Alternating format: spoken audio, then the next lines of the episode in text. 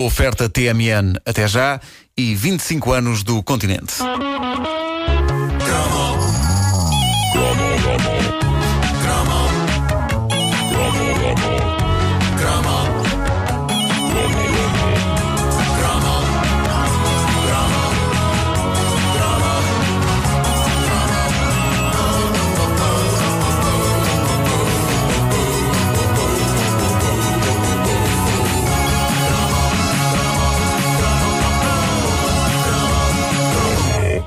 Em quando falo com pessoas da nossa geração que fazem comentários eh, assim do género. Ah, hoje em dia os miúdos têm tudo, têm brinquedos, têm consolas, nós brincávamos na rua.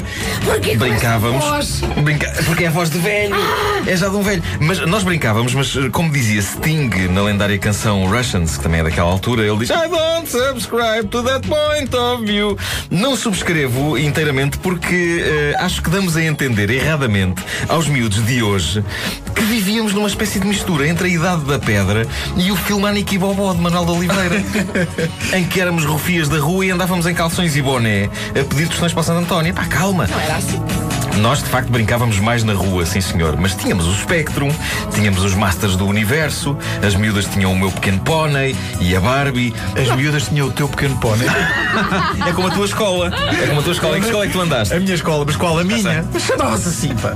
Bom, nós tínhamos algumas coisas, ok? Passávamos imenso tempo a ver séries de televisão. Não éramos umas figuras saídas de um filme português dos anos 40, por amor de Deus. Mas a verdade é que nos entregávamos a prazeres baratos que hoje são impensáveis para os miúdos. E um deles revivi-o eu este fim de semana quando fui espreitar o que se passava na zona de discussões da página eh, Facebook da Caderneta de Cromos e foi fabuloso redescobrir a mística da famosa corrida de caricas. É. Ora, a carica é um dos objetos mais importantes da nossa infância, em parte por razões que já foram dissecadas aqui na caderneta em, em cromos passados. Eu acho que os anos 80 são os anos de glória da carica. Nunca os produtores de bebidas investiram tanto na pequena cápsula. Era nas caricas de fruto real que saíam as imagens do Homem-Aranha e do Flash Gordon, era nas caricas do Sumol que saía o gigantesco, épico e muito desejado loto do Tintim.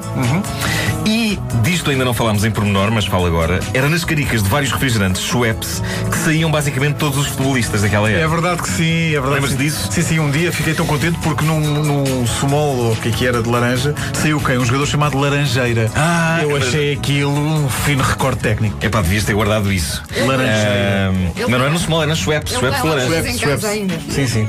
Tens o quê? Ele tem, ele tem. Ele tem isso, Ele-. E quando, quando, Dourado. quando numa festa aparecia uma colega que era assim de mais posse, a gente dizia: Então, estás cá rica? Cá rica. Ah, isso mostra como as caricas Cá rica, cá rica. Era. Mas as caricas dos futebolistas tinham uma moldurinha à volta com a cor da equipa. Eu essas não sei, as minhas tinham. Ah, e. As caricas. Elas estão imparável. Wanda, dá-lhe aí um estalo que eu não posso. Estou aqui a segurar na maquineta. Vai buscar. Ok. Bom, ah, mas eh, esse- essa questão dos, eh, das caricas de Schweppes com os futebolistas foi mais um dos momentos da minha infância, aí por volta de 79, 80, em que eu estive por um triz para me interessar por futebol. Porque eu invejava o entusiasmo com que os meus colegas da escola primária trocavam as caricas dos, dos futebolistas. E era estranho o conceito de colecionar pequeníssimas imagens de indivíduos caludos e de bigode. Mas eh, eh, os, os futebolistas eram heróis na altura, eram praticamente equiparáveis ao Homem-Aranha e ao Flash Gordon. Eram Quase isso. completamente. E, e Vitor Batista. uma daquelas sensações que recordo e que quando me lembro dela quase a sinto nas narinas era o facto destas caricas ilustradas ficarem meses ainda a cheirar ao refrigerante de onde tinham saído. sim, sim, sim. Lembram-se? Cheirava. Embora fosse eh, eh, ainda mais estranho do que colecionar imagens de indivíduos cabeludos e de bigode, cheirar essas mesmas imagens e deliciar-nos. Ah! O Bento cheira a laranja. Aí, epá, já. já... O Bento era mítico. Sim, sim, Até Manuel o Galrim futebol. Bento, sim, Pois, sim. pois, pois é. Até, até o Nuno se lembra do vento? Ela... Sim, sim, a pessoa dizia: Hoje já se nifei um Freitas. É no Central do Porto. Diamantino. É, pá. bati meu primo, não é? Ah, Diamantino Miranda, pois é. É teu primo? E é da moita. Ah, raspa. Bom, tudo isto para dizer que, de facto, tanto o consumidor como a indústria olhavam para a carica com outra atenção. Eu tenho saudades da mística de abrir uma garrafa de qualquer coisa sem fazer ideia do que ia sair na cápsula. E lembro-me de, nos momentos de colecionismo mais aguerrido, de tentar virar as garrafas cuidadosamente no supermercado para tentar ver através do vidro verde se conseguia de alguma forma perceber que imagem tinha a carica. Para Oh, saber mas tu eras se, impaciente. Se de levar a garrafa ou comprar outra. Porque que era É impaciente e parvo, porque eu aposto nunca se conseguiste nada. ver. como é Não se via nada. A carica era um objeto de culto e aproveitando o facto de termos tantas caricas ilustradas com heróis eh, da nossa vida, fosse da BD, dos desenhos animados, do cinema ou da bola, nós organizávamos as famosas corridas de caricas. Mas não era preciso que as caricas fossem destas que traziam boneco, não. Nós não éramos esquisitos e, como lembra o nosso ouvinte Frederico Fernandes, havia autênticas pistas de corridas feitas pelos eh, participantes, pistas que incluíam rampas, túneis. Era a loucura. E a carica era impulsionada pelo bom velho Piparote, também fazia maravilhas no jogo do Berlim. Sim, sim, sim, sim. E lembra, o Frederico, havia quem colasse imagens em miniatura dos ciclistas que vinham no jornal para distinguir as caricas umas das outras. Ah, mas nós era mais Fórmula 1. E eu era a o Mário experiência mais real. Fórmula 1 também é referido, sim, sim. sim, sim. Ah, os carros de Fórmula 1. ah, e, e- e muitas vezes usava-se ah, os futebolistas também a correr. Uma corrida de Uma corrida de. Que eu não, eu era- era mais Fórmula 1. Na, na escola eu era sempre Mário Andretti. Ah, pronto. E É, Niki Lauda. Eu já aqui Niki falei quanto Lauda. gostava do Niki Lauda, porque ele parecia um super-herói daqueles é trajes. verdade, Nicky Lauda, grande piloto. deformado, mas heróico, ah, in- inspirador. Ah, não, havia aquela É verdade, piada é verdade, pois, sim. da cobra. Sim. Bom, depois procurem isso na net. a piada da cobra, de Cobra. Ahm,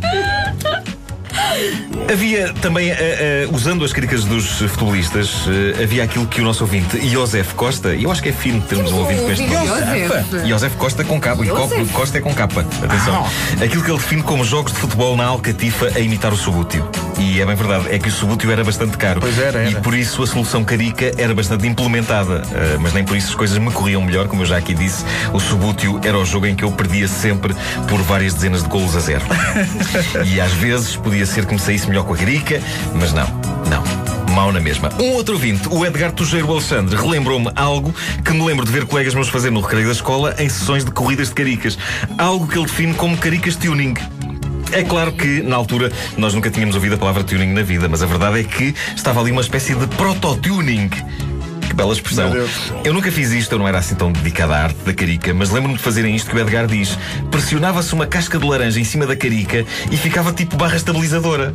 Ei, Sofisticado! que meninos. Funcionaria com limões também, com casca de limão, não sei. Era, era- portanto, tu fazes a regra de que era, era necessário ser citrino. Claro, fascinante e engenhoso. Só tenho pena de não poder voltar a esses tempos porque ontem tive uma ideia de tuning de caricas que me parece vencedora. Então, Cascas de ananás. Para quê? Para a neve.